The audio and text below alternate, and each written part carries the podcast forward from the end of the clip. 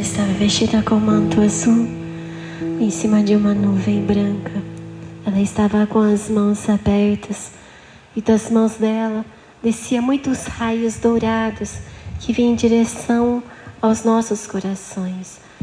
No nosso meio estavam os nossos santos protetores e os arcanjos. E Nossa Senhora dizia que neste tempo de graça ela nos convida a nos aproximarmos mais de Deus por meio da nossa oração pessoal.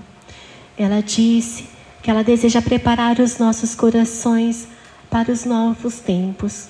Disse que momentos virão em que nós vamos pensar que tudo vai estar perdido. Mas ela nos pede para não termos medo, pois as suas mãos irá nos sustentar até o fim.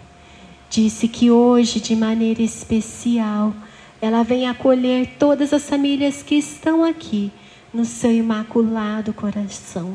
Disse que no seu coração encontraremos refúgio e paz. E ela nos pede para renovarmos todos os dias a consagração ao seu imaculado coração. Nossa Senhora nos convida a sermos instrumentos da paz e do amor neste mundo que tem se esquecido de Deus. Diz que somos escolhidos por Deus. E ela disse que hoje ela estará intercedendo por cada um de nós. Diz que todas as graças estão à nossa disposição e ela nos convida a abrirmos os nossos corações.